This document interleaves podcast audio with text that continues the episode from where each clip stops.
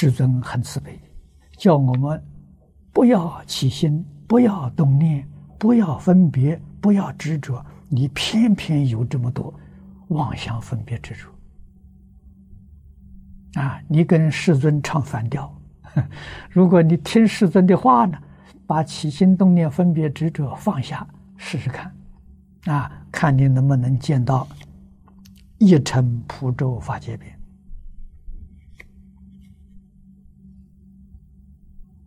啊，我相信你一定会见到。为什么呢？你成佛了。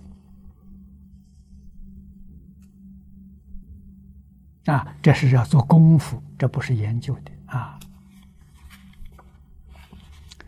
第五题是一切法从心想生，若家眷不信佛，我们念佛诵经时啊，观想他们也一起念，对他们会有帮助吗？会有，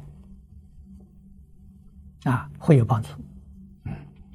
如果你持之有恒，慢慢的你会让一家人都会幸福了。